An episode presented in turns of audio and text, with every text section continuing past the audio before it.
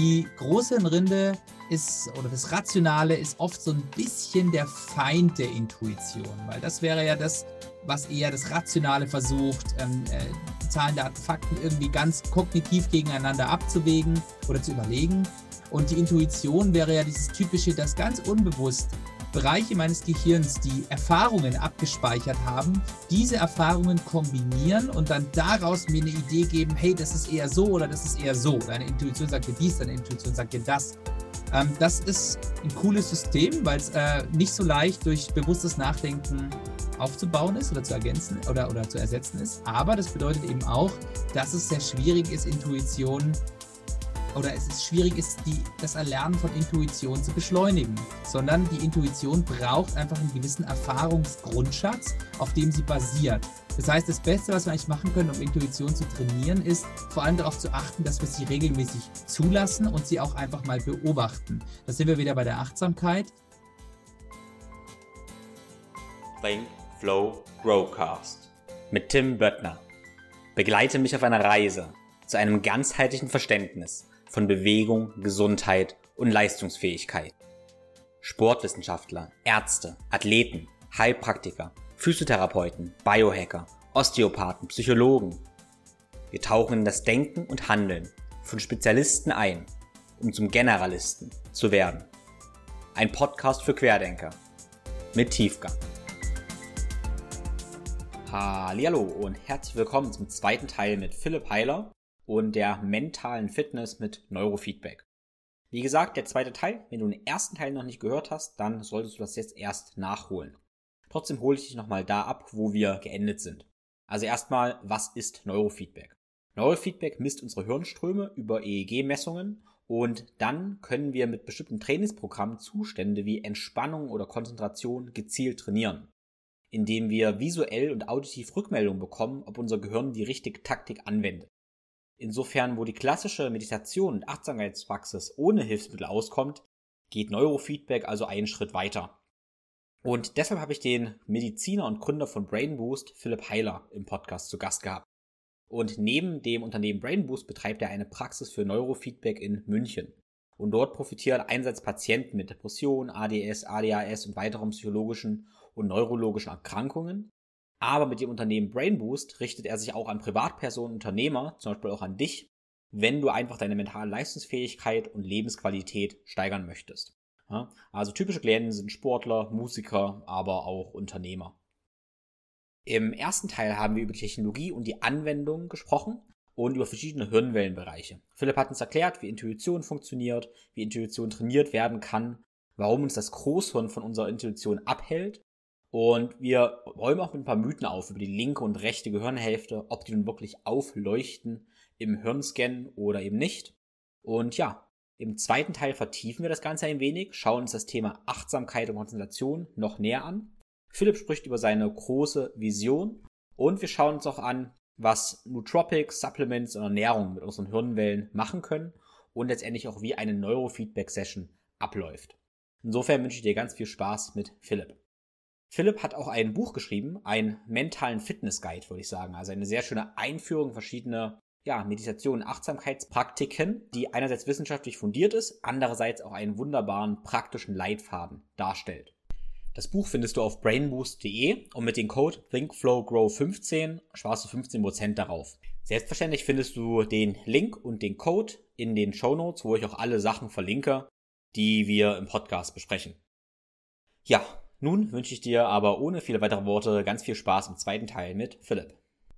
Wir messen mit dem EEG vor allem die Großhirnrinde. Das wäre ja unser Neokortex, also sprich unser am höchsten entwickeltes Gehirn, Gehirnteil, da wo das Bewusstsein hauptsächlich sitzt. Und diese Aktivitäten, die wir vorher besprochen haben, ähm, Delta, Theta, Alpha und so weiter, die entstehen also hauptsächlich auf dieser Großhirnrinde. Das heißt, wir sehen immer das Aktivitätslevel der Großhirnrinde und je aktivierter die ist, desto rationaler, verkopfter, kontrollierender sind wir in allem, was wir tun. Das bedeutet, die Inputs aus den tieferen oder älteren Gehirnbereichen, wie auch immer man es nennen möchte, die werden dadurch mehr und mehr gefiltert, relativiert, ausgeblendet. Und das können wir uns also zunutze machen, dass wir einerseits sagen, ja, je stärker das aktiviert ist, desto kontrollierter können wir agieren. Und umgekehrt aber, je weniger das aktiviert ist, desto eher kommen wir auch an tiefere Bereiche ran. Zum Beispiel, wenn wir bei den Leuten bei uns Kreativität trainieren wollen, dann üben wir die Aktivität auf dieser Großhirnrinde zu reduzieren, sodass sie leichter Einfälle, Inputs äh, von, von intuitiveren Gehirnbereichen bekommen können äh, oder eben leichter out of the box denken können und nicht dieses rein rationale Problemlösung an den Tag legen. Genauso eben aber wieder umgekehrt, wenn wir Leute haben, die häufiger ähm, das Problem haben, dass ihnen Angst ins Bewusstsein drängt, weil eben sich diese älteren Bereiche des Gehirns leichter durchsetzen können, dann versuchen wir genau die Aktivität oder die Aktivierung dieser großen Hirnrinde zu aktivieren, um quasi ähm, weniger Input durch diese älteren Hirnbereiche zu ermöglichen. Also da würde ich sagen, dadurch, dass wir die Aktivität auf der Großhirnrinde messen können, haben wir schon ein ganz gutes Steuerorgan, zumindest für einen Teil dieser Kette und können dadurch quasi indirekt natürlich auch regulieren, wie stark kommen die anderen Teile durch. Mhm. Ja, spannend. Jetzt hast du das Thema Intuition schon angesprochen und ähm, genau, du hast ja auch ein Buch geschrieben, um die Umleitung nochmal zu bringen, äh, was ich mir schon mal angeschaut habe. Also, und da fand ich das sehr schön, dass es erstmal sehr schön aufbereitet war, mit sehr, sehr schönen Grafiken, einfach sehr, sehr praktisch äh, für die Anwendung und auch ganz klar unterteilt zum Thema Intuition, Kreativität, Achtsamkeit und das so ein bisschen einge, eingestuft. Und das, mich würde jetzt interessieren, ähm, wenn wir zum Beispiel sagen, wir wollen intuitiver sein. Erstmal, was, wie verstehst du Intuition? Was ist Intuition? Und vielleicht auch Kreativität. Ich will es jetzt nicht in einen Topf werfen, das darfst du gleich machen. Und äh, was sehen wir da im Gehirn? Und letztendlich, wie können wir das trainieren? Mhm. Ja, also mh, hm, freut mich natürlich erstmal, dass dir das Buch gefallen hat. Ich will auch nochmal betonen an der Stelle, das war auf jeden Fall ein Team-Effort äh, Effort von uns. Äh, wir haben, äh, das habe ich auch nicht allein gemacht, sondern auch mit meiner Kollegin zusammen und auch viele andere Leute haben da auch mitgeholfen.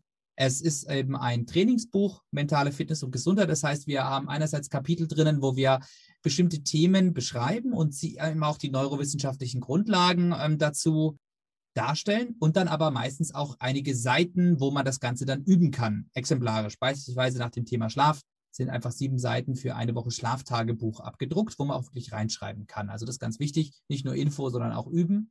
Genau, das Thema Intuition äh, ist ja ist ja nicht ganz einfach. Man sagt ja auch oft so Bauchgefühl dazu. Und wir wissen ja auch, und es wird immer relevanter, dass ein großer Teil ähm, des Einflusses auch der Genaktivität über ähm, den Bauch, das Verdauungssystem, den Magen-Darm-Trakt funktioniert. Der hat einen größeren Einfluss, als wir vielleicht lange dachten, weswegen ja auch Ernährung so ein wichtiges Thema ist in dem Zusammenhang.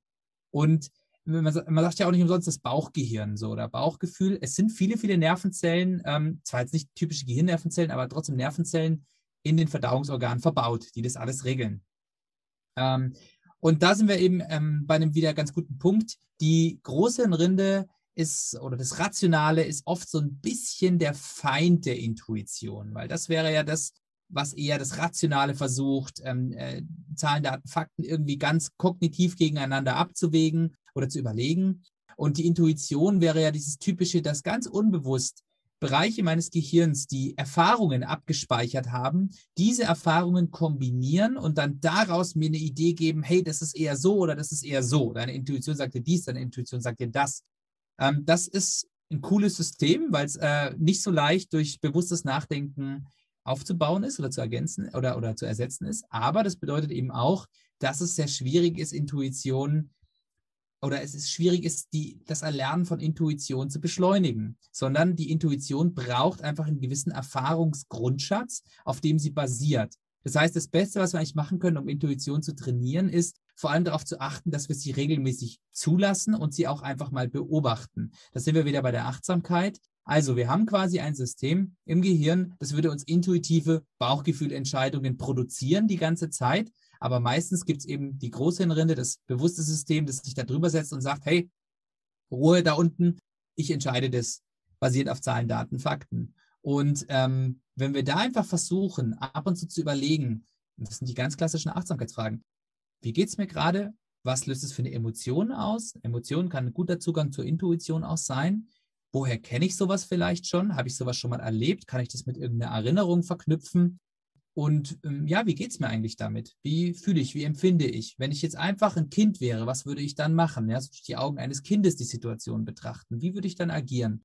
Und damit vielleicht einfach mal beginnen, dem Ganzen ein bisschen Raum zu geben, zuzuhören. Das heißt ja noch lange nicht, dass ich mich dann auch auf jeden Fall dafür entscheiden muss, aber einfach mal zu beobachten, was würde mir jetzt da mein Bauchgefühl sagen? Wie könnte ich das jetzt am besten angehen, wie würde ich da intuitiv entscheiden, einfach mal zur Kenntnis nehmen und sich das merken. Das ist äh, da leider in Anführungszeichen der beste Tipp, weil wir es nicht wirklich trainieren können, weil wir einfach diesen Erfahrungsschatz brauchen. Ja, ja spannend. Ist wieder, ähm, ich überlege jetzt gerade so, du sagst auch Achtsamkeit beobachten, aber Achtsamkeit ist ja trotzdem auch wieder ein sehr, trotzdem aktiver Vorgang irgendwie, auch weil wir was Beobachtendes einnehmen. Und ein intuitiver Einfall ist dann ja wiederum doch wieder ein Stück was anderes. Also dann haben wir ja nichts Beobachtendes. Wie ist das im, im Gehirn? Ist der, ähm, die Hirnwellen der Achtsamkeit, wenn man sehr achtsam beobachtend ist, ist das ein ähnliches oder gleiches Muster, wie wenn man intuitiv, kreativ, schöpferisch ist? Ja, ich meine, da, ähm, das ist natürlich, da ist der Achtsamkeitsbegriff vielleicht auch ein bisschen ambivalent, weil es natürlich einerseits, wie du sagst, schon ein aktiver Prozess ist, aber zugleich ist es ja ganz ungezwungen. Ähm, das ist, das, das kann man sich auch ein bisschen variieren. Also ob ich jetzt wirklich ganz gezielt Sachen anstarre und benenne und mich da durcharbeite durch meine Umgebung oder ob ich so das Gefühl habe, ich lasse Sachen eher ein bisschen auf mich zukommen und sicher ist auch beides valide. Das heißt, in dem Intuitionszusammenhang würde ich eher sagen, das auf einen zukommen lassen, Gedanken beobachten, die aber von selber kommen, sie nicht forcieren. Das wäre vermutlich eher das, was einem helfen kann. Auch sowas wie zum Beispiel autogenes Training, was aber auch häufig ja auch ähm, gerade im englischsprachigen Raum mit, also viele gesprochene Meditationen im englischsprachigen Raum, finde ich, haben sehr, sehr viele Elemente des autogenen Trainings. Und ähm, da hast du ja auch viel diese Wahrnehmung, locker, eine Information nach der anderen wahrnehmen und empfinden. Und dann ist die Achtsamkeit auch gar nicht mehr so aktiv in dem Sinne, dass ich sage, ich habe jetzt eine, eine extrem komplexen Situation, die ich wahrnehmen muss, sondern ähm, ich lasse das Ganze ein bisschen auf mich zukommen. Und sowas in der Art könnte helfen. Das heißt, bei diesem achtsamen Beobachten, auch zum Teil intuitiven, da würde ich eher sagen, ist auch die Aktivität auf der großen Rinde eher niedriger, eher im Alpha-Bereich, im Theta-Bereich. Da kann es dann schon mal passieren, dass mir die Gedanken auch ein bisschen abhauen. Da muss ich dann wieder kurz gegensteuern, ja. Aber ich kann mir auch bewusst vornehmen, dass ich das nicht sofort limitiere, sondern genau diese Beobachtung eine gewisse Zeit lang einfach mal zulasse und nur ab und zu wieder ein bisschen lenke. Sowas in der Art, glaube ich, wäre dann eine ganz gute Vorgehensweise. Mhm. Ja, ich denke mal, wir haben alle die Erfahrung gemacht, dass wir, wenn wir irgendwie sehr stark arbeiten, irgendwas forcieren, wir irgendwie vor eine ja, kreative Grenze kommen. Ne? Und dann gibt es diesen Moment, wo sich das einfach löst. Und dann überlege ich natürlich ganz, ganz viel, wie können wir das, natürlich jetzt kontrovers, wie können wir forcieren, dass sich das Ganze löst? Wie können wir auf Knopfdruck, sage ich mal, unsere Intuition anschalten? Und da gibt es viele schöne Geschichten. Ich mag zum Beispiel, ich weiß gar nicht, von mehreren Leuten, die ähm, zum Beispiel sich den Stuhl gesetzt haben, einen Schlüsselbund in der Hand hatten und dem Moment, wo sie eingeschlafen sind, der Schlüssel runtergefallen ist, aufgewacht sind und plötzlich soll der Geistesblitz ge gekommen sein in diesem Zustand. Das fällt mir gar nicht Geschichte sein. Die, die Story haben wir auch in unser Buch zum Beispiel reingeschrieben. Aber da hast du genau diese Elemente, die wir gerade genannt haben, die kommen genau da zusammen. Ich sage, ich gehe jetzt erstmal davon aus, ich brauche ein Setting, das ruhig ist. Ich, ich hocke nicht an meinem Schreibtisch. Ich habe einen Umgebungswechsel. Ja? Ich setze mich in einen bequemen Stuhl und ich ich lasse einfach mal zu. Ich lasse einfach mal zu, dass ich müder und müder und müder werde.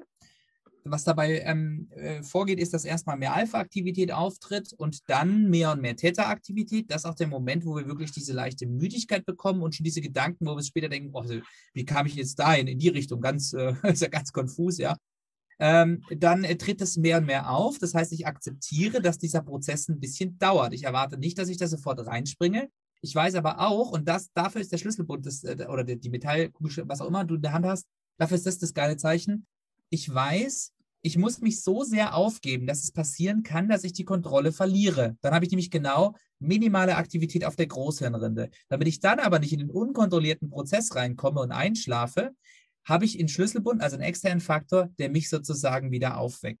Und das ist genau das, was ich äh, vorher beschrieben habe, eigentlich nochmal ganz optimal. Ich versuche Kontrolle mehr und mehr und mehr abzugeben, dadurch mehr und mehr Intuition zuzulassen. Ich weiß aber, ich muss sogar so weit gehen, dass ich irgendwann vielleicht wieder aufgeweckt werden muss. Und genau das Gleiche sage ich zum Beispiel auch den Leuten beim Neurofeedback und deswegen sitze ich auch neben ihnen. Ich sage denen, passen Sie auf, bevor Sie jetzt hier die Angst haben, einzuschlafen und dadurch den ganzen Prozess blockieren, haben Sie keine Angst. Ich sehe im EEG dass sie einschlafen, bevor sie es selber merken und ich wecke sie einfach wieder auf. Kein Problem. Aber diese, der Wunsch oder der Drang, die Kontrolle nicht abzugeben, ist das blockierende Element. Das muss ich loswerden und halt dann dafür sorgen, dass ich ähm, dann auch nicht, nicht, ja, jetzt nicht zwei Stunden durchpenne, anstatt ein Problem zu lösen, ja.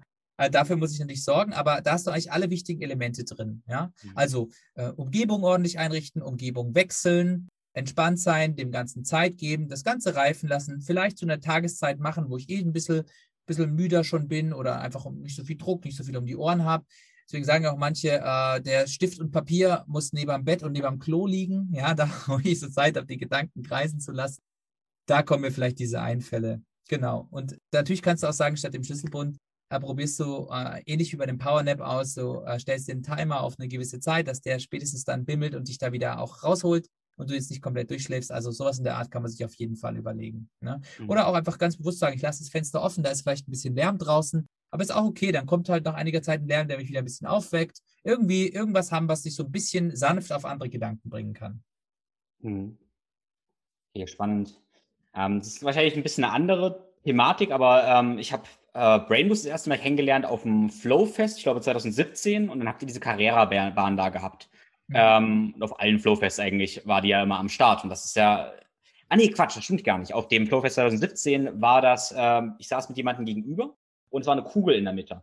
Und das Ziel war, dass ich diese Kugel zu dem anderen befördere. Und es wurden die Gehirnwellen gemessen. Und je entspannter ich war, desto besser war ich und habe die Kugel zu jemand anderen geschoben. Und das ja, Verrückte daran war aber, dass in dem Moment, wo ich nicht gewinnen wollte, ganz entspannt war, dann habe ich gewonnen. In dem Moment, wo ich die Augen aufgemacht habe, Angst bekommen habe und kämpfen wollte, dann kam die Kugel zu mir und ich habe praktisch verloren. Und das war für mich halt einprägsam, weil das war erstmal so absurd ähm, absichtslos einen Wettkampf zu gestalten und damit irgendwie zu gewinnen. Das ist eine verrückte Idee gewesen. Die hat mich ganz schön gecatcht, ehrlich gesagt. Ja. Mhm. Ja, also es kommt immer natürlich darauf an, was stellt man auch ein als Trainingsziel, ne? Mhm. Also, weil wir können, aber kannst theoretisch können wir es natürlich auch genau andersrum machen. Also wir machen auch wirklich mit Leuten extreme Fokustrainings, äh, wo man vielleicht genau das braucht, aber ohne in den Stress reinzukommen. Also eine effiziente Fokussierung heißt nicht immer maximale Energie, ne? Von daher, genau. Wenn man es mal erlebt hat, dann kann man es nochmal ganz anders betrachten, ne? Mhm. Mhm. Ja, du hast ja nun eine ganze Menge Gehirne gesehen oder siehst eine ganze Menge Gehirne äh, von ja, Menschen. Was sind deiner Ansicht nach so die häufigsten Defizite, was äh, Leute aufarbeiten sollten, was wir, was wir brauchen? Ja, also wir haben natürlich hier schon, ähm, wir haben schon Patienten ja bei uns, die natürlich ein bisschen selektiv sind, weil wir auch nur den Leuten empfehlen, zu uns zu kommen, die äh, oder wo wir wissen, dass das Neurofeedback schon eine halbwegs ordentliche Erfolgschance hat. Mhm. Ähm, deswegen haben wir natürlich vor allem ähm, Leute aus dem Bereich Aufmerksamkeitsschwierigkeiten, ADS oder ADHS, ähm, Depressionen, Schlafstörungen, chronischer Stress, Ängste, sowas in der Art, Epilepsie, ein bisschen was Migräne auch. Ähm, also ich glaube wirklich, was, was den meisten am ehesten fehlt, ist einfach ein gewisser Ruhepol einfach eine Ruhe auszuhalten. Egal, ob das ist, weil ich zu gestresst und überaktiviert bin oder weil ich unteraktiviert bin und dadurch irgendwie von einem Ding zum nächsten springe und dadurch auch wieder irgendwie unruhig werde. Also eine gewisse Ruhe einfach aushalten zu können. So dieses äh, typische, ich warte jetzt auf den Bus und habe mein Smartphone vergessen. Was mache ich dann? Ja, äh, diese Situation nicht als bedrohlich und schrecklich zu empfinden, sondern da sich einfach denken, hey super, ich habe jetzt einfach mal fünf Minuten nichts zu tun und kann einfach die Gedanken schweifen lassen und mich hier hinsetzen, Augen auf, Augen zu, ist mir eigentlich egal. Und, und das aber als einen wirklich angenehmen Zustand, das als angenehmen Zustand zu empfinden, das wäre meiner Ansicht nach ein großes Ziel. Und da kommen wir auch wieder zur gesellschaftlichen Relevanz. Äh, ist jetzt ein bisschen abgefahrenes Szenario, aber wenn wir, wir haben Modelle wie zum Beispiel sowas wie bedingungsloses Grundeinkommen. Wir haben auch ähm, den Trend, dass wir sagen, ähm, also nicht, dass ich jetzt unbedingt sage, dass äh, ich bin da ein Fan von oder nicht, das ist jetzt egal, aber es ist zumindest was, was im Raum steht.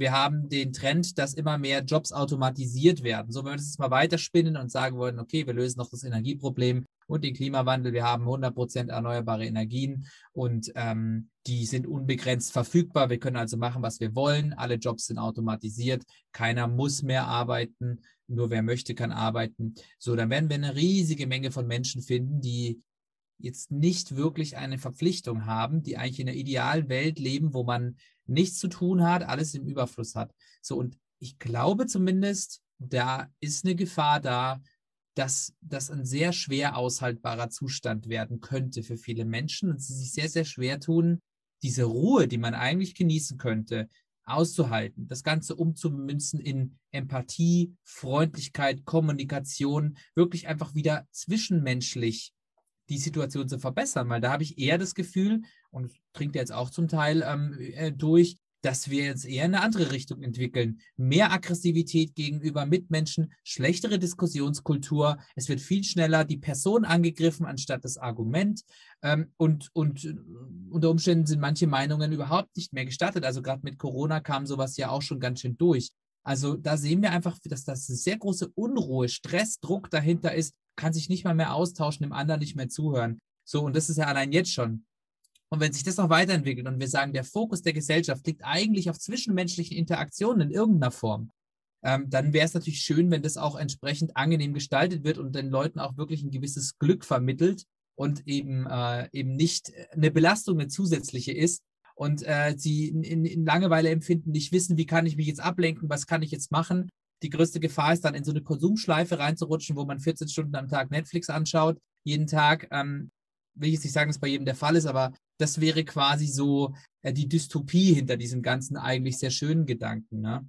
Auch, wenn man im Hinterkopf behält, das ist jetzt auch wieder eher ein philosophisches Thema, wenn wir sagen, wir können sehr, sehr viele ähm, Organe irgendwann ersetzen, ob künstlich oder über Spenden oder Transplantationen. Wir können eigentlich alle möglichen Organe austauschen, außer das Gehirn. Das Gehirn wird vermutlich für immer das Organ bleiben, was wir nicht austauschen können direkt, wo es kein Spendergehirn gibt, und selbst wenn wir das irgendwie klonen könnten, ist es ja auch so, dass zum Beispiel eineiige Zwillinge, die eigentlich die gleiche DNA besitzen, nicht der gleiche Mensch sind an sich. Sie sehen zwar gleich aus, aber es ist nicht dieselbe Person.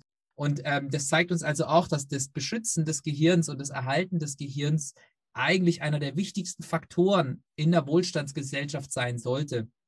Und das meiner Ansicht nach funktioniert eben vor allem durch eine gewisse Ausgeglichenheit, Ruhe als Grundelement. Nicht Stress als Grundelement, nicht Verpeiltheit, nicht Schläfrigkeit, sondern einfach eine gewisse Ruhe, von wo aus ich mich natürlich schon in einen aktiveren oder angespannteren Zustand bewegen kann, wo ich mich äh, in den dankbaren Zustand bewegen kann, wo ich mich auch in einen müden Zustand bewegen kann, in den kreativen und so weiter. Und diese, diesen guten Grundzustand und dann eine schöne Auslenkbarkeit in alle möglichen Richtungen, das ist meiner Ansicht nach das übergeordnete Ziel von mentalen Fitness- und Gesundheitstraining und eben auch etwas, was wir mit dem Neurofeedback versuchen, mit den Leuten einzuüben. Nicht nur das Gehirn in eine Richtung zu hämmern, sondern zu sagen, wir ermöglichen mehr Flexibilität, mehr Richtungen, die das Gehirn sich entwickeln kann, weil wir eben denken, dass das bestmöglich zur Lebensqualität aller Menschen beitragen kann. Ja, wunder, wunderschön gesagt. Ähm, meine Gedanken dazu, also ich in den letzten anderthalb Jahren, äh, durch diese besondere Situation, haben wir meiner Meinung nach gesehen, dass wir mehr Zeit mit uns hatten auf uns zurückgeworfen worden. Und dann haben sich so, ja, wie zwei Lager gebildet. Die einen konnten irgendwie mit sich nichts anfangen und wurden unzufrieden. Es kam zu echten Problemen, weil sie auf sich zurückgeworfen wurden. Und ich muss sagen, in meiner Blase so ein bisschen, oft ein bisschen in die andere Richtung. Da wurden Leute auf sich geworfen und haben aus der Situation das Beste gemacht, waren gut mit sich, wurden bewusster, haben sich in diese Richtung entwickelt. Also für mich war die letzte anderthalb Jahre auch so ein, ähm, was ich gesehen habe, so ein Verstärker von dem, was die ganze Zeit schon da war wo dann jeder die Wahl treffen muss, in, in welche Richtung er steuern möchte. Natürlich wünsche ich mir genauso wie dir, dass wir in die Richtung, wie du, in die Richtung steuern, die du angesprochen hast, dass wir gut mit uns sein können, damit wir dann wiederum auch gut mit, mit anderen ähm, sind. Ja. Ja, absolut. Also so haben wir es ja auch beobachtet ähm, und, und ich habe es auch selber so empfunden. Ich gehörte zu der Gruppe, die durch Corona jetzt, äh, ich habe trotzdem ähm, viel, viel Stress hier gehabt, viel Arbeit. Also ich war jetzt nicht jemand, der sich zu Tode gelangweilt hat. Aber ja, auch da ähm, hat man sehr gut gesehen, auch im Team, was passiert mit den Menschen, wie geht es denen damit, ähm, wie reagiert der eine, wie reagiert der andere. Auch bei mir selber einfach mal beobachtet, wie geht es mir an dem Tag, wie geht es mir an einem anderen Tag. Ähm, also ja, hat schon einiges verstärkt. Und wie gesagt, es, es wird ja tendenziell noch mehr in diese Richtung gehen. Ähm, mhm. Und, und naja, mal gucken. Ich finde total wichtig, ähm, ein bisschen wach zu rütteln. Und ähm, Wachzurütteln insofern, was wäre denn zum Beispiel mal so eine kleine Übung, die jemand probieren kann, äh, wo du sagst, hey, das sollte sich im Optimalfall so anfühlen. Wenn es sich so anfühlt, darf derjenige vielleicht ein bisschen mehr Arbeit in das Thema Achtsamkeit, Beobachtung, Nichtreaktivität und so weiter investieren. Ja, vielleicht äh, zwei kleine Sachen, die jeder äh, mal ausprobieren kann und wo ich auch selber eigentlich ähm, erstmal schockiert, aber dann auch überrascht war. Ähm, jeder kann mal für sich so überlegen, was ist die geringste Zeitspanne, in der ich vermeintlich nichts zu tun habe, wo ich äh, entweder dran denke, mein Handy zu greifen oder es tatsächlich greife. Also sprich, wenn ich in den Aufzug steige und drei Stockwerke fahren muss, habe ich ehrlicherweise auch bei mir zum Teil bemerkt, dass ich mein Handy aus der Hosentasche ziehe. Oder mein typisches Beispiel, die Kaffeemaschine. Die muss ich äh, kurz einschalten, dann wärmt die sich irgendwie 15 Sekunden auf und dann äh, drücke ich drauf und läuft der Kaffee durch. Und in der Zeit habe ich das Handy aus der Hosentasche gezogen und geguckt, was ist denn los. Und wenn da nicht eh schon eine Push-Benachrichtigung war, dann habe ich eine App aufgemacht und da reingeguckt, was ist denn da los. Und das fand ich eben für mich selber eine spannende Beobachtung, zu sehen, was ist sozusagen der minimale äh, äh, ähm, Idle Mode, wo ich nichts zu tun habe, wo ich beginne, mich schon wieder mit was anderem äh, voll zu ballern. Und es waren halt bei mir anscheinend äh, weniger als sieben Sekunden, also oder länger als sieben Sekunden. Alles, was länger als sieben Sekunden gedauert hat, war für mich äh, ein Grund, ein Reflex, äh, zu meinem Handy zu greifen. Und äh, habe gar nicht mal so wichtige Sachen auf meinem Handy, ja. Und das fand ich spannend und deswegen habe ich mir daraus abgeleitet, bewusst ähm, kleine Achtsamkeitsrituale, dass ich sage, okay, meinen Kaffee zuzubereiten, äh, morgens. Wir haben jetzt mittlerweile auch sogar so eine Siebträgermaschine, dauert es noch einen Ticken länger. Das ist was, wo ich bewusst nicht auf mein Handy schaue, wo ich mich wirklich diesem Vorgang mal widme und das Ganze mache. Uh, und ich glaube, da kann jeder mal selber gucken, was gibt es so für Momente, wo er wirklich sein Handy rauskramt, wo man sich eigentlich denkt, lächerlich. Das hätte ich jetzt auch einfach mal kurz als Ruhemoment nutzen können. Das wäre das eine. Und das andere, auch eine sehr triviale Übung, aber deswegen kann es auch jeder einfach mal ausprobieren. Einfach mal überlegen, wann habe ich zuletzt untertags einfach mal so eine Minute lang die Augen geschlossen. Einfach geschlossen gehalten und sonst nichts anderes gemacht. Dieser Augenschluss macht im Gehirn einen gewissen Reflex, der normalerweise sofort zu einem Anstieg von Alpha-Aktivität führt oder in der, in, im Verlauf von fünf bis zehn Sekunden, weil das Gehirn einfach nicht mehr so viel optischen Input verarbeiten muss. Das ist ähm, im Umkehrschluss, wenn wir Augen öffnen, dann kommt es zu mehr Beta-Aktivität. Das ist auch der Hans-Berger-Effekt, ist nach ihm benannt. Ist wie eine Art Reflex des Gehirns. Aber wir machen das fast nie. Man reibt sich vielleicht mal kurz die Augen, wenn man zu lange am Bildschirm war. Aber ansonsten finde ich, ist es sehr selten der Fall, dass man einfach mal 30 Sekunden oder eine Minute an einem Tag die Augen schließt. Muss gar nicht für Meditation oder sonst was sein, aber einfach sich mal kurz hinsetzen und sich denken, ich nehme mir jetzt die Zeit, beobachte vielleicht einfach nur meine Gedanken oder ja, fokussiere ein bisschen auf meine Atmung und mache dabei einfach mal die Augen zu. Und das finde ich eben sehr spannend, da mal zu beobachten, wie geht es mir dabei, wann kann ich das vielleicht einfach mal hier und da einbauen. Auch wenn es nur ist, ich steige in die U-Bahn, um nach Hause zu fahren, will mir eigentlich schon meine Ohrstöpsel reintun und äh, mein Handy in die Hand nehmen, Musik hören und nebenbei Nachrichten schreiben oder Nachrichten lesen. Und da kann ich ja eine Minute einbauen, wo ich das erstmal nicht mache, mir einfach hinsetze, die Augen schließe und dann kann ich ja dem wieder nachgehen, was ich vorher gemacht habe. Ja, ja, sehr schön. Also ich stelle es mir auch ähnlich fest. Ich persönlich habe deshalb auch viele Sicherheitsmechanismen eingebaut, dass ich gerade gar keine Push-Notifications auf mein Handy habe und sowas. Aber trotzdem komme ich in diesen Reflex rein. Und was mir allgemein auch hilft, ist diese Akzeptanz, erstmal das Wissen, dass wir Neuroplastizität haben. Wir können das wieder lernen und letztendlich ist es ein Training. Es erfordert ein bisschen Disziplin, Training und dann können wir auch unser Gehirn so vertraten, dass wir genau diesen ja, verrückten Affengeist, ähm, dieses ja, ständige ja, diese, dieses Impuls nicht mehr haben. Und ich finde natürlich, ich finde, äh, du hast gerade auch so ein bisschen diese Vision geteilt. Und ich finde es total wichtig, das zu teilen, auf dieser philosophischen Ebene ein bisschen zu reden. Es ist unendlich wichtig, weil wir halt leider so viele andere Kräfte haben. Ich meine, alles andere, ganze Konsum, Werbung ist halt genau so gestaltet, um eigentlich genau gegen Brain Boost zu arbeiten. Das ist ja das Schlimme eigentlich. Also alles, was unser Handy Werbung macht, ist ja genau das, das Gegenteil. Und damit müssen wir irgendwie ja, lernen, umzugehen. Und eigentlich bist du ja der Feind von, von Konsumgesellschaft, ja. Äh, ja, ja, ja, aber du hast recht. Äh, die besten Neurowissenschaftler arbeiten im Marketing, so ist es, äh, nicht in der Medizin.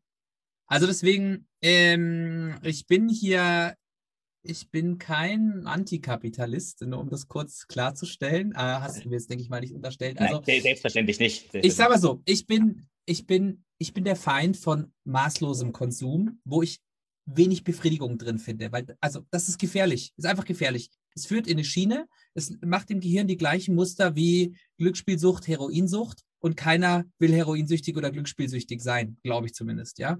Und genau das ist das Problem. Acht, also achtloses Konsumieren. Das heißt, ähm, ich denke, eine, ich habe eigentlich eine, würde ich so sagen, bin grundsätzlich relativ liberal eingestellt. Ich bin dafür, dass jeder äh, sein Leben so gestaltet, wie er es gerne möchte. Ich möchte aber auch, dass jeder die Freiheit dazu hat. Und ähm, ich, ich teile da gerne meine Visionen, aber für wen anders kann es sein, dass die überhaupt nicht passen oder gerne das ganz anders sieht. Voll okay. Ähm, ich denke aber grundsätzlich, solange jemand die größtmögliche Wahlfreiheit hat, dann, das kann ja eigentlich nicht schlecht sein. Kann ja eigentlich nicht schlecht sein, wenn ich möglichst gut entscheiden kann und möglichst frei handeln kann. Also das würde ich mir mal rausnehmen zu behaupten, das wäre für jeden Menschen ganz gut. So, das bedeutet also, ich finde, wenn ich etwas kaufe, dann möchte ich das gerne machen, weil ich mich entscheide, das zu tun. Und weil ich auch das Gefühl habe, ich habe mir überlegt, ähm, dass ich das auch brauche, möchte. Und ähm, das löst bei mir auch wirklich Zufriedenheit, Dankbarkeit und Glück aus, auch langfristig. Und da muss ich ehrlicherweise sagen, äh, entweder zum Glück, weil es halt, weil es schon oft so war, aber ich bin zum Beispiel Mensch, ich kann sehr, sehr lange Glück an manchen Dingen empfinden, solange das manche schon fast so denken, bist, äh, bist nicht ganz dicht, ja. Also zum Beispiel ich, ähm, ich höre sehr gerne Musik und mag deswegen auch ähm, gerne Lautsprecher, die hochwertig sind und äh, also die habe ich jetzt, glaube ich, knapp zwei Jahre, aber jedes Mal, wenn ich damit wieder was höre, denke ich mir einfach, wow, toll, ich freue mich, ich bin dankbar, dass ich mir die gekauft habe. Und in dem Moment war für mich auch ganz klar, davor habe ich immer Seiten gebrowst, geguckt, was gibt's alles, Amazon Prime Day, was gibt's da, gibt's da ein cooles Angebot. Und als ich das aber hatte, war mir auch klar, okay, damit ist das Thema für mich jetzt erstmal durch. Es gibt keinen Grund, jetzt nochmal zusätzliche oder weitere anzuschaffen, sondern das ist eigentlich genau das, was ich haben wollte, fertig. Und damit, daran kann ich mich immer noch nach zwei Jahren, wo ich sie jeden Tag benutze, erfreuen. Und das ist, glaube ich, bei dem Konsum so ein bisschen das Thema, wo man schauen muss. Und deswegen ich persönlich, ich schaue schon immer auch erstmal so ein bisschen, wie finde ich denn die Firma, die dahinter steht? Was, was hat die so für Werte? Was strahlt die denn so aus? Und bin da auch echt ein großer Fan des Minimalismus. Also ich denke mir auch oft, weniger ist mehr. Bevor mir jemand, also wenn du mal, wenn man beim Umzug, wer mal umgezogen ist, weiß es. Wer mal diese Kisten Ramsch äh, den man immer wieder geschenkt kriegt, der sich ansammelt, den man sich aus Impuls, aus Spaß kauft. Ach, das wäre cool, guck mal, das ist doch lustig. Und dann landet es in der Kiste oder in der Abstellkammer. Ist erstens weder nachhaltig, äh, noch besonders gut für die Umwelt, äh, noch besonders gut äh, für die mentale Fitness, weil wir einfach uns vollmüllen mit Zeug. Und äh, deswegen finde ich da lieber, ähm, oder würde ich mir einfach wünschen, dass da mehr Achtsamkeit auch ist von Leuten, die jemanden beschenken, eventuell. Also ist da natürlich auch ein bisschen schwierig, wenn ich zu Leuten hier sage, du, äh, willst du ein Geschenk oder nicht? Wenn du jetzt willst, sag mir, was du haben willst, weil dann kannst du was damit anfangen. Und wenn nicht, dann äh, schenke ich dir lieber Geld oder koch was für dich. Aber jemandem was zu schenken, was, wo ich weiß, das stopft er wahrscheinlich in eine Kiste, weil das eigentlich gar nicht braucht. Und es war ein netter Gag, aber eigentlich braucht das gar nicht. Finde ich ein bisschen schwierig. Also deswegen maßvoller Konsum, achtsamer Konsum und wirklich lange versuchen, Freude an den Dingen zu empfinden. Das wäre mir halt wichtig. Und ja, da hast du recht. Häufig kommt da eben die Werbung, die einen anschreit und einem einfach nur versucht davon zu überzeugen, dass das viel besser ist, dass man das viel häufiger braucht. Äh, Modelle wie, ja, du kriegst jedes Jahr ein neues Smartphone. Okay. Äh, also, also da diese, diese, diese ultrakapitalistischen Angebote, das ist schon was, was, oh, da muss man echt auf Dauer versuchen zu widerstehen. Auch ich habe letztens so einen Spruch gelesen, irgendwie über die Streaming-Dienste irgendwie so vor zehn Jahren ist es so ungefähr so, äh, ja, äh, anstatt das alles da irgendwo illegal runterzuladen, hol dir doch einen Streamingdienst, da kannst du es legal schauen für 10 Euro. Jetzt ist es fast schon umgekehrt so, hey komm, bevor du dir fünf Streamingdienste holst, um äh, auch dann das anzuschauen äh, zu können, was du hörst, dann, dann ladst du doch lieber illegal runter. Also nicht, dass ich das jetzt hier promoten will, ich tue das auch nicht, ja. Äh, Im Gegenteil, ich habe die fünf Streamingdienste und schaue es mir halt dann da an, wenn ich sehen möchte. Aber das, das stimmt. Es ist einfach, dann wird da wieder eine Exklusivität geschlossen. Du wirst also gezwungen, das auch noch zu kaufen, weil sonst fehlt es dir da wieder. Und auf der anderen Seite hast du dann aber wieder so Monopolbewegungen, wie zum Beispiel auch bei Apple. Also ich muss zugeben, ich bin großer Apple-Fan. Ist einfach so, nicht alles, was sie machen, ist richtig und nicht alles unterstreiche ich auch, aber ich finde, es grundsätzlich haben sie schöne, langlebige Produkte. Aber jetzt zum Beispiel natürlich, jetzt bieten die auch noch Apple One an. Das heißt, du kannst jetzt quasi alle deine Geräte, alle deine Services, irgendwann kaufst du alles bei einer Firma. Natürlich auch ein bisschen gefährlich auf Dauer, ne? Mhm. Ja. Ja, also für mich ist immer das Thema Selbstbestimmtheit so wichtig, ähm, dass wir letztendlich selbst bestimmen können, was wir wollen und nicht andere bestimmen lassen, was wir wollen. Und wenn wir einen bewussten Konsum haben, dann ist für mich alles in Ordnung. Aber ich denke, jeder sollte halt diese Wahlfreiheit haben oder die Tools und Taktiken haben, um diese Wahlfreiheit zu bekommen. Das denke ich. also ich würde jetzt auch mal sagen, ohne jetzt irgendwem zu nahe zu reden zu wollen, auf sowas könnte ich mir jetzt auch einigen, dass ich sage, das, das ist doch was, was eigentlich valide klingt für jeden Menschen. Ähm, solange es gegeben ist, welche Entscheidung dann wer wo individuell trifft oder auch einfach mal sagt, ah Mensch, ja, die Werbung war jetzt auch gut und ach, weiß halt, ist auch okay, dann, dann ist es ja in Ordnung. Aber ja, das Ganze ist natürlich auch ein gesellschaftliches Thema. Wir das brauchen wir jetzt nicht aufmachen, das Fass, aber klar, wir haben eine, eine, immer noch eine Umverteilung vom Wohlstand auch. Das äh, kommt ja immer wieder raus. Und das ist natürlich äh, immer schwierig, wenn natürlich äh, man versucht einfach, ähm, oder, oder das Ganze geht genau über diese Schiene, dass ich, dass ich quasi Leute dazu bringe, die Entscheidung zu treffen oder, oder sie sie vielleicht auch freiwillig treffen, aber ich sie dann in eine Situation bringe, wo ich halt sage, ähm, ja, entweder du kaufst es oder du hast da Pech gehabt, dann gibt es halt nichts mehr für dich. Das ist, ist natürlich ein bisschen schwierig. Also da wünsche ich mir schon manchmal noch so ein bisschen einen, ja, so ein Social Aspekt. Also wir versuchen das auch bei uns im Unternehmen umzusetzen. Ja, wir müssen für die Sachen, die wir machen, auch bestimmte Preise verlangen. Wir versuchen aber, die wirklich zu kalkulieren, sie fair umzusetzen.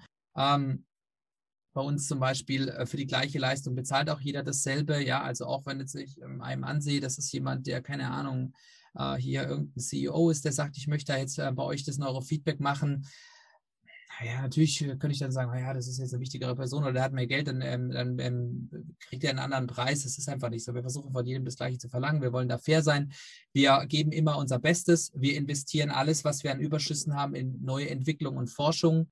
Ähm, wir kaufen hochwertige Materialien. Alles ist in Deutschland oder Europa gefertigt, was wir machen. Wir kennen jeden Zulieferer persönlich. Wir wollen einfach auch unseren Kunden das beste Produkt bieten, ohne dafür jetzt unbezahlbare Mondpreise aufzurufen, gerade im Bereich der Gesundheitsdienstleistungen. Das ist eigentlich echt ein super spannendes Thema, wenn man sich einmal anschaut, was man als Arzt darf und nicht darf, zum Beispiel auch an Werbung und Marketing. Da müsste ich eigentlich meinen eigenen Workshop draus machen, weil dann siehst du einfach die Welt mit ganz anderen Augen. Weil du darfst einfach nicht irgendwelche Marketing-Claims aufstellen. Du darfst keine vergleichende Werbung machen. Du darfst keine, steht original so drin, marktschreierische Werbung machen.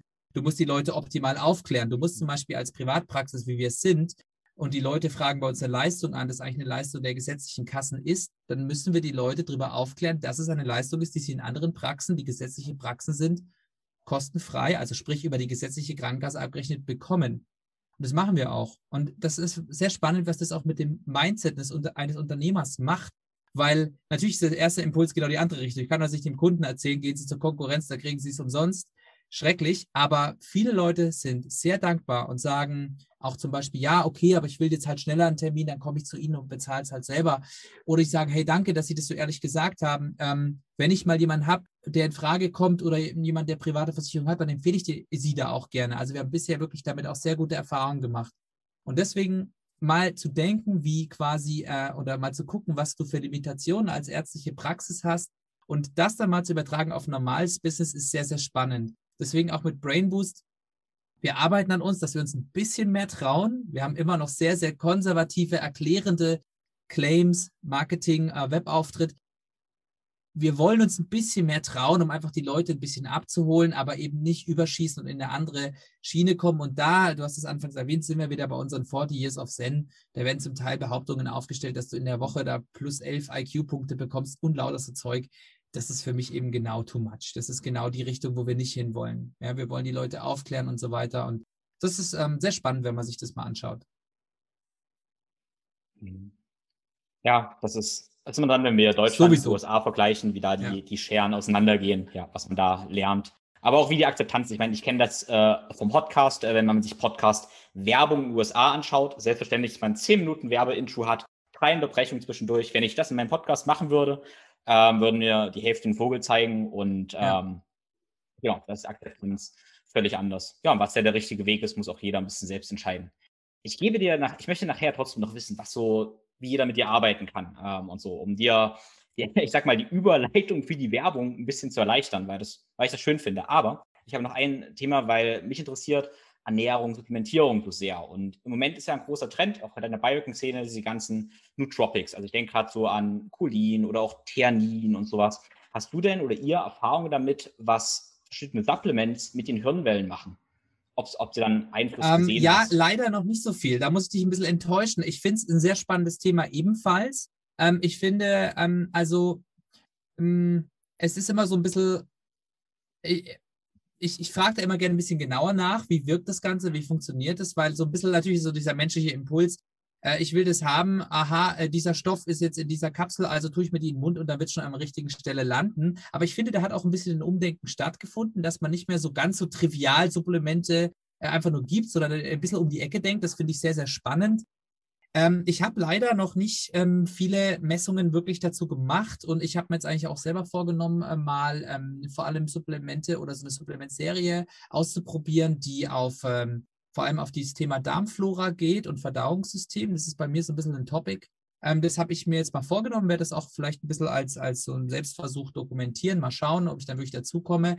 Aber leider habe ich da noch nicht so viele Erfahrungen. Ich finde es aber schon sehr, sehr spannend, vor allem wenn es eben nicht sofort oder direkt wirksame Stoffe sind, weil das ist natürlich immer gefährlich. Da kannst du wieder ein Abhängigkeitspotenzial schaffen. Du greifst in natürliche Kreisläufe ein, solange du eher Bausteine gibst für das, was du eigentlich haben willst, finde ich es eigentlich immer ganz spannend. Aber leider habe ich da jetzt noch keine tieferen Messungen oder Studien gemacht. Mhm. Ja, das würde mich total interessieren, weil, also was ich jetzt einfach, wo ich ganz sicher bin, ist zum Beispiel Einfluss von Koffein. Das kann ich, also ich meditiere fast jeden Tag seit guten zehn Jahren und wenn ich vor der Meditation am Morgen einen Kaffee trinke, dann ist mein mhm. Kopf völlig anders. Also Gedanken rasen sofort. Das ist so signifikant, das kann ich nicht beschreiten. Ähm, kann auch jeder gerne mal ausprobieren, was Koffein vor der Meditation macht. Ähm, interessant ist dann wiederum Theanin, also der Begleitstoff, der ja dann im grünen Teezenstoff drin ist, was man aber auch als Kapsel oder Pulver nehmen kann. Und da sagt man zum Beispiel, dass die Gehirnwellen sich dann verlangsamen. Und viele schwören drauf vor der Meditation. Ähm, ja, habe ich jetzt aber auch keine EEG-Studien oder so gesehen. Ja, ich glaube, was halt auf jeden Fall wichtig ist bei all diesen Dingen, es wird nicht immer alles für alle. Das sehen wir auch beim Neurofeedback. Also zum Beispiel für mich selber, ich merke von Koffein kaum eine Wirkung äh, was dann dazu geführt hat, dass ich irgendwann viel zu viel Kaffee getrunken habe, äh, weil ich den Geschmack mag und es dann bewusst redet, aber halt nie wirklich jetzt negative Effekte durchs Koffein hatte. Also deswegen, ähm, beim Neurofeedback ist es tatsächlich ähnlich. Also ähm, das Alpha-Training, was für äh, 90 Prozent der Betroffenen oder äh, der Trainierenden ähm, sehr entspannend ist, ist für 10 Prozent überhaupt nicht entspannend, weil die irgendwie doch eine Traumatisierung im, im, äh, im Hintergrund haben und dann dieser entspannte Zustand in Anführungszeichen dazu führt, dass plötzlich diese ganzen unbewussten Sachen wieder ausgekramt werden und die finden es da gar nicht so toll. Also deswegen, ich glaube, dieses eines hilft immer für alle, ist, ähm, ist schwierig. Und deswegen, man kann ja gerne sagen, naja, und so machen wir es ja auch, wenn wir hier Leute beraten, sagen wir, passen Sie auf, mit dem Anliegen, was Sie kommen, das, das funktioniert bei den meisten Leuten ganz gut. Ja, mehr als 70 Prozent Chance, dass das klappt. Und ich glaube, so ist es bei diesen, bei den Supplementen auch. Und auch da ist ja wieder, kommen immer wieder zurück zum gleichen Thema, hilft uns die Achtsamkeit. Einfach mal probieren, beobachten. Und nicht nur einmal oder zweimal und nicht sofort den Druck haben, da muss was passieren, sondern ganz locker, wertungsfrei beobachten und schauen, was tut sich dadurch. Und wie geht es mir damit und welche Wirkung hat es bei mir? Und nur weil es bei anderen die Wirkung hat, heißt es ja nicht, dass es bei mir auch diese Wirkung haben müsste. Aber ist vielleicht auch mal was, was wir in der Zukunft, wenn wir unsere KI-Brain Maps haben, Vielleicht können wir dann ja auch Aussagen dazu treffen, welche Substanz, welches Supplement, welche Ernährungsform das Gehirn möglichst gut unterstützen könnte und könnten dann eben einem ein bisschen bei diesem Ausprobieren äh, unter die Arme greifen und das ein bisschen verkürzen eventuell. Das wäre zum Beispiel schon was, was ich mir irgendwann mal wünschen würde, aber da haben wir noch viel, viel, viel Arbeit vor uns, bis wir da sind. Ja, ja total, total spannend, ja. Ich glaube ja, es hängt ganz stark auch vom, vom Neurotransmitterprofil, Neurotransmitter-Dominanzen ab, welche Substanz dann wie wirkt, ob ich jetzt eher Acetylcholiner Typ bin, dopaminerger Typ oder, oder wie auch immer. Genau. Ähm, ja, du hast schon gesagt, zu euch kommen Leute, teilweise die ADHS oder ADS haben oder Depression. Ähm, wer kommt denn noch so zu euch? Sind da auch Leistungssportler? Ähm, ja, mit wem arbeitet ihr? Ja, so? also ähm, wir sind ja an sich ein Hybrid, aber wir sind quasi rechtlich getrennte Formen, dass es einfach für die Kunden und Patienten ähm, ordentlich verständlich ist, wo sie da gerade sind. Aber wir sind eigentlich ein Hybrid aus einer Praxis und einem Unternehmen. Die Praxis selber, die betreibe ich als Arzt mit einigen Kolleginnen und Kollegen, die vor allem ähm, psychologischen oder Sport- oder gesundheitswissenschaftlichen Background haben. Und in die Praxis kommen wirklich Leute mit medizinischen Anliegen. Es ist, wie gesagt, eine Privatpraxis. Das heißt, private Versicherungen äh, übernehmen häufig die Kosten für das, was wir machen. Äh, das ist dann natürlich ganz, ganz angenehm. Aber auch einige Selbstzahler bei uns, wen das dann eben interessiert, der kann ja mal anrufen, dann können wir ihn ein bisschen beraten, was für Kosten da auf ihn zukommen. Das sagen wir von vornherein ganz transparent und da gibt es auch da nicht hinterher irgendwas, irgendwelche Überraschungen. Genau, äh, die Patienten, viele sind wirklich Kinder und Jugendliche mit dem großen Thema ADS, ADHS. Ich möchte jetzt nicht anfangen zu diskutieren, ob es das wirklich gibt, ob es wirklich ein Krankheitsbild ist oder nicht. Ich bin da auch, habe da auch eher eine bisschen liberalere Meinung, aber ähm, sagen wir es mal so, Kinder mit Aufmerksamkeitsschwierigkeit, Unruhezuständen, Schwierigkeiten, sich in der Schule bei den Hausaufgaben zu konzentrieren. Das ist einer der wichtigsten Anwendungsfelder fürs Neurofeedback. Dann haben wir auch noch hm, Kinder mit Ängsten, Kinder mit Epilepsie, das sind auch noch Bereiche. Und bei den Erwachsenen vor allem Depressionen, Schlafbeschwerden, chronischer Stress, ähm, ja, Migräne, sowas in der Art. Das wären wirklich die medizinischen Fälle. Diese Leute kommen dann auch in die Praxis, äh, bekommen dann auch eine medizinische Rechnung und die werden auch auf keinen Fall irgendwo auf Instagram in irgendwelchen Videos oder sonst was auftauchen. Die werden unter ärztlicher Schweigepflicht behandelt, period. Da gibt es gar keine Diskussion. Mit Brainboost ähm, haben wir eben Leute, die zu uns kommen mit ähm, dem Wunsch, bestimmte Leistungsfähigkeit oder Lebensqualität zu steigern. Da ist wirklich vom Piloten über den Dirigenten, über die Ultrarunnerin, ähm, über den CEO, über den Unternehmensberater, alles Mögliche dabei. Wie wir dann eben meistens vorgehen, ist, dass wir eben auch einfach mal eine Anamnese machen, weil wir haben jetzt nicht das eine Peak Performance Neurofeedback Training, sondern wir maßschneidern das möglichst genau auf die Leute und gucken eben genau, wie du es vorher auch erwähnt hast, wo ist der Flaschenhals, wo können wir ansetzen, wie können wir was verbessern. Dazu entwickeln wir eben auch gerade so ein, äh, so ein neues Programm, das wollen wir dann Brain Performance Plus nennen. Da gibt es dann auch bald eine, eine, Website dazu, wo wir wirklich sagen, okay, das, was diese Leute uns über die letzten fünf Jahre berichtet haben und was wir da ausgeführt haben, das ähm, packen wir in so Pakete, wo es eben das Thema Fokus, Kreativität, ähm, aber auch Entspannung, Regeneration oder eben so eine Art Rundumschlag gibt es auch, so in alle Richtungen ein bisschen was trainieren, im Vordergrund steht. Was da halt ganz wichtig ist, ist da, ähm, dass die, die werden auch wirklich nur von unseren erfahrensten Leuten betreut und die meisten Ersttermine mache auch immer ich persönlich. Ähm, da geht es wirklich darum, dass wir denen einfach genau mit denen rausarbeiten, wo können wir ansetzen. Wir machen ein Brain Mapping, die bekommen dann auch so ein Journal, was die journalen sollen, die bekommen auch unser Buch dazu. Wir haben da ein ganz nettes ähm, Starter-Paket. Und dann wollen wir einfach das Training genauso gestalten, wie sie das brauchen. Das heißt, wir entwickeln dafür auch äh, unsere Software selbst, die Visualisierungen, das machen wir hier alles in-house, haben wir einige Entwickler für.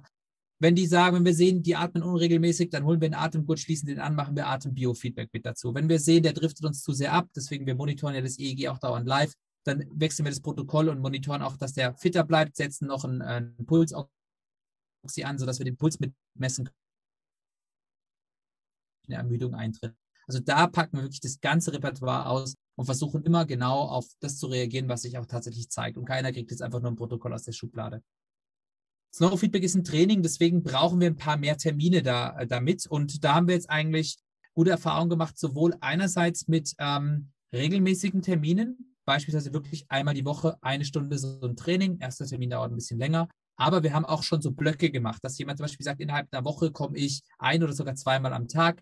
Kann man auch kombinieren, vormittags Fokustraining, abends Entspannungstraining und arbeiten uns wirklich so eine Woche durch. Das lehnt dann auch mehr an an die zum Beispiel 40 Years of Zen, außer preislich, das sind wir de deutlich günstiger als die 15.000 Euro, die die aufrufen, ja. Ähm, ja, ganz kurz, ähm, äh, ich glaube 15.000 Euro ist aber so das Einsteigerpaket. Ich bin nicht ganz sicher, aber die haben da wirklich Preise bis 50 äh, bis 80.000 Euro. Es eskaliert schnell, ja. Ähm, wo ich sagen muss, hey, ähm, ist eine Einstellung, ist nicht so ganz unsere Einstellung. Wir wollen eine gewisse Zugäng äh, Zugänglichkeit ja schon noch ermöglichen. Wenn jemand sagt, er findet es so toll, dass er uns auch 80.000 Dollar bezahlen würde, dann dürfte er das gerne machen. Dann setzen wir einen Fonds auf äh, für alleinerziehende Mütter und finanzieren die Praxis quer. Das machen wir gerne. Kein Problem. Genau, also deswegen, äh, da wollen wir sozusagen, ähm, da wollen wir eben schauen, dass wir dann ein mögliches ähm, Trainingsprogramm machen. Was wir jetzt auch in der Pipeline haben, leider noch nicht fertig, aber sonst könnte ich strikt anpreisen. Wir machen eine, eine Online-Class auch, wir haben lange gesagt, wir wollen nicht komplett auf digitalen Content umstellen. Wir wollen analog ähm, messbar bleiben. Das wollen wir auch weiterhin. Mit dem Buch haben wir einen ersten Schritt gemacht, zu sagen, man kann sich den Content auch ein bisschen nach Hause bestellen und aber wirklich auch wieder analog reinschreiben. Wir werden aber auch begleitend zum Buch eine, eine Online-Masterclass zum Thema machen mit vielen Videos und äh, vielen Themen, die wir anreißen, auch hoffentlich mit einigen Gästen, äh, die wir in den einzelnen Episoden ähm, haben werden. Also das wird auch was sein, wo man einfach mal reinschauen kann. Wir betreuen ja auch Unternehmen im Zusammenhang. Das heißt, wenn jemand ähm, über, über Gesundheitstage einerseits, über Vorträge, Workshops, sowas in der Art machen wir eben auch ähm, in ganz unterschiedlichen Formaten.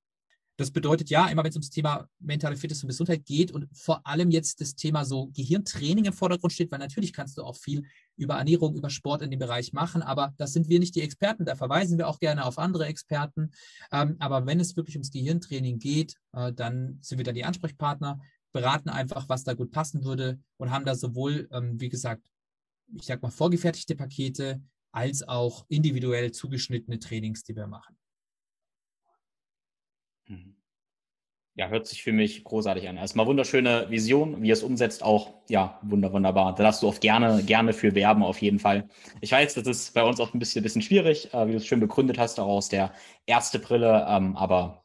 Ja, wie gesagt, der, der, Entschuldigung, ganz kurz noch, ja. aber der, ähm, ich habe ich erklärt vor allem, was wir machen. Ja, was jeder Einzelne dann daraus zieht. Das müssen wir einfach gucken. Und da will ich auch nicht zu viel versprechen. Deswegen, ja, verstehe ich natürlich, dass das vor allem Early Adopter sind. Ähm, weil letztlich kann ich sagen, ja, was habe ich davon? Also wir sehen schon bei den Leuten, wie gesagt, dass sie einfach zusammenfassend sagen, es gibt mir ein anderes Lebensgefühl, wenn ich einfach genauer einzelne Funktionen meines Gehirns ansteuern kann, wenn ich besser wahrnehmen kann, was gerade passiert, wenn ich meinen Fokus länger aufrechterhalten kann, wenn ich schneller wirklich entspannen kann, wenn sich mein Schlaf verbessert. Das sind alles Dinge, die schaffen wir bei vielen Leuten. Bis hin zu wirklich so Alpha-Theta-Trainings, wo man versucht, wirklich ganz tief nochmal in diesen intuitiven Bereich reinzugehen. Leute einfach sagen, ey, das war jetzt eine geile Erfahrung einfach. War richtig cool, ja. Das benutze ich in Zukunft bei Kreativprozessen, versuche ich auch wieder in den Zustand zu kommen. Also wir haben das. Ich kann nicht jedem versprechen, dass bei ihm genau das auch eintreten und funktionieren wird, aber wir beraten immer ganz, ähm, ganz offen, ehrlich und direkt.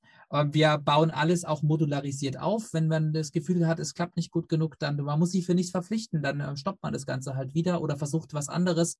Also von daher ja, ähm, muss man einfach gucken, was es ähm, bei dem Einzelnen dann tatsächlich auch für Effekte hat. Aber grundsätzlich die Leute, die nach dem Erstgespräch und auch der ersten Messungen, wo wir dann ja konkretere Empfehlungen geben können, diejenigen, die dann auch dabei geblieben sind, wo wir auch empfohlen haben, ja, wir können uns schon sehr, sehr gut vorstellen, dass sich da was tut. Es sind gute Muster, da können wir gut ansetzen. Das sind wirklich die meisten sehr, sehr zufrieden am Ende auch gewesen. Also ich denke, wir beraten da ganz ehrlich und die, die dann dabei bleiben, die sind, die sind da sehr zufrieden. Bis hin zu Leuten, die wirklich seit viereinhalb Jahren einfach sagen, die kommen da nicht mehr jede Woche, aber halt dann jede zweite, jede dritte Woche einfach sagen, das ist jetzt einfach mein Mentaltraining, das ich regelmäßig machen will. Das muss nicht jeder machen, aber das sehen wir halt einfach auch, dass es sowas gibt. Ne? Also ich würde das gerne so unterschreiben sogar, weil das ist auch meine Erfahrung. Also in meinem Coaching praktisch ist Bewusstsein, Achtsamkeit immer so ein zentrales Element, weil ich wirklich einfach feststelle, wie alle Entscheidungen auf allen anderen Ebenen, Bewegungsentscheidungen, Ernährungsentscheidungen, Trainingsentscheidungen, ähm, davon profitieren. Und wenn ich jemanden Tools in die Hand gebe, um bewusster zu leben, wie regulieren sich alle anderen Systeme. Und das ist dann oft verrückt, wie Leute zu allen Einsichten kommen. Man muss ja oft ehrlich sagen, eigentlich weiß man ja meistens, was man essen soll oder dass man sich mehr bewegen sollte. Warum macht man es nicht? Und Bewusstsein ist so dieses Tool, um, um das dann zu machen. Also ich kann mir, ähm, warum ich das nochmal sage, ist, ist folgendes, dass du die Erfahrung gemacht hast, ich die Erfahrung gemacht habe, wir das bei unseren Klienten sehen. Aber die Leute, die das hören und diese Erfahrung noch nicht gemacht haben, die verstehen das noch nicht so ganz. Die sehen diesen Wert noch gar nicht. Und in meiner Erfahrung ist aber der Wert davon so unendlich hoch, weil ja, ohne Übertreibung ist das ganze Leben ja doch schon so oft ein bisschen abhebt. Das ist ganz einfach wirklich meine, meine Erfahrung, ähm, weil es so eine riesen Auswirkung hat.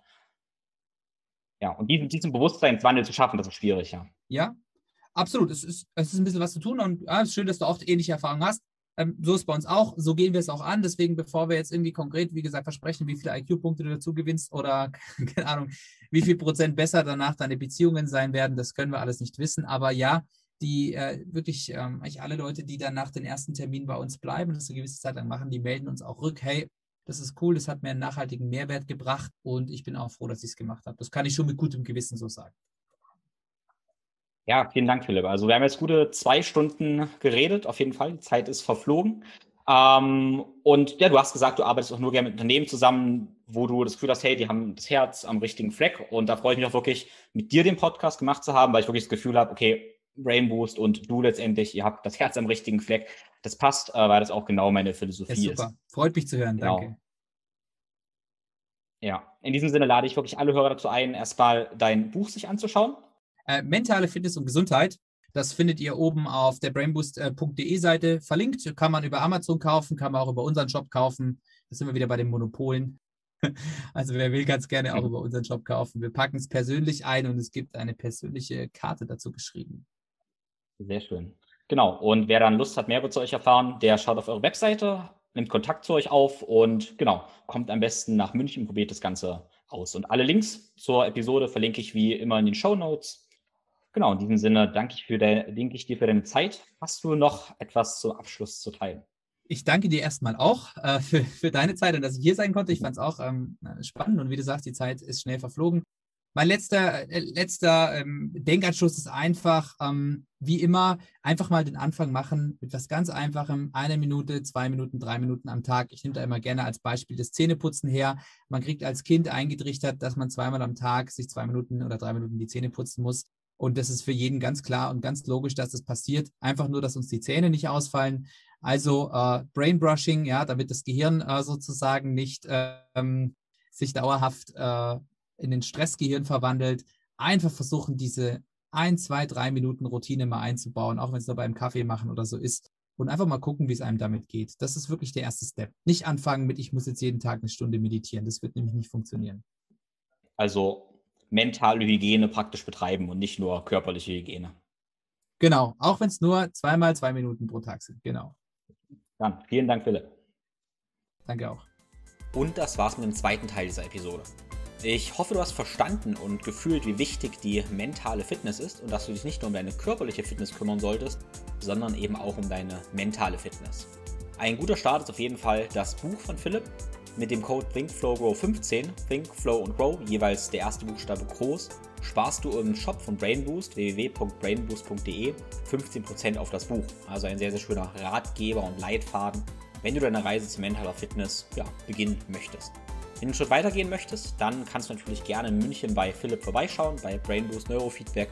Ja, und kannst eine Bestandsaufnahme deines Gehirns machen oder eben direkt ein ja, Coaching buchen. Alles, über das wir gesprochen haben, findest du in den Show Notes. Und ich würde mich sehr freuen, wenn du uns erstens eine Bewertung bei Apple Podcasts hinterlässt. Das kannst du auch direkt über dein Smartphone machen, wenn du gerade über Apple den Podcast hörst. Und dann noch das wichtigste Learning aus dieser Episode auf den sozialen Netzwerken teilst. Auch das kannst du direkt über dein Smartphone machen. Ganz, ganz lieben Dank dafür. Ja, und zu guter Letzt, wenn du dich jetzt fragst, wie du diese ganzen einzelnen Dinge aus meinem Podcast in dein Leben integrieren sollst, dich da irgendwie ja, überfordert fühlst und nicht weißt, wo du starten sollst, dann ist mein Coaching das Richtige für dich. Ich helfe dir dabei, die ganzen Tools und Taktiken über Training, Bewegung und Ernährung und ja, Routinen und einem ganzheitlich gesunden Lebensstil zu ordnen, genau das zu nehmen, was du brauchst, den richtigen Schrauben zu drehen und ja, letztendlich holistisch gesund zu werden. Wie deine individuelle Strategie aussieht, das besprechen wir am besten im kostenlosen Beratungsgespräch. Ein kostenloses Beratungsgespräch kannst du ganz einfach unter www.thinkflowgrow.com mit mir vereinbaren. In diesem Sinne freue ich mich auf dich und nun wünsche ich dir eine wunderbare Woche. Alles Liebe, dein Tim.